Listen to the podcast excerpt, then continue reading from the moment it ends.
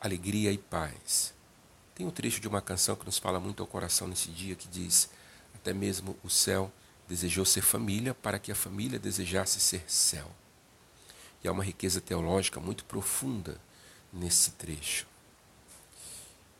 Deus, que assume a natureza humana em Jesus Cristo por meio da encarnação, nos faz participantes da natureza divina.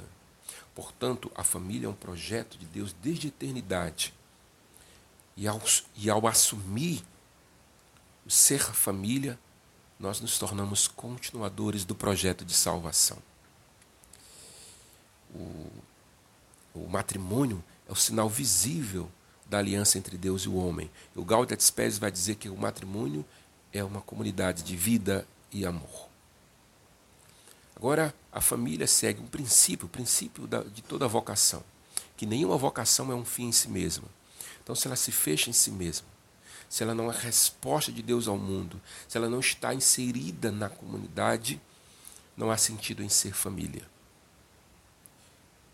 Precisamos interceder, precisamos orar pelas famílias. O demônio tem investido muito forte para destruir as famílias. Mas é olhando o modelo da família de Nazaré que podemos ter o desejo, nos tornar famílias santas. O desejo da eternidade deve estar no coração das nossas famílias. Que o Senhor abençoe todas as nossas famílias nesse dia, hoje e sempre. Amém.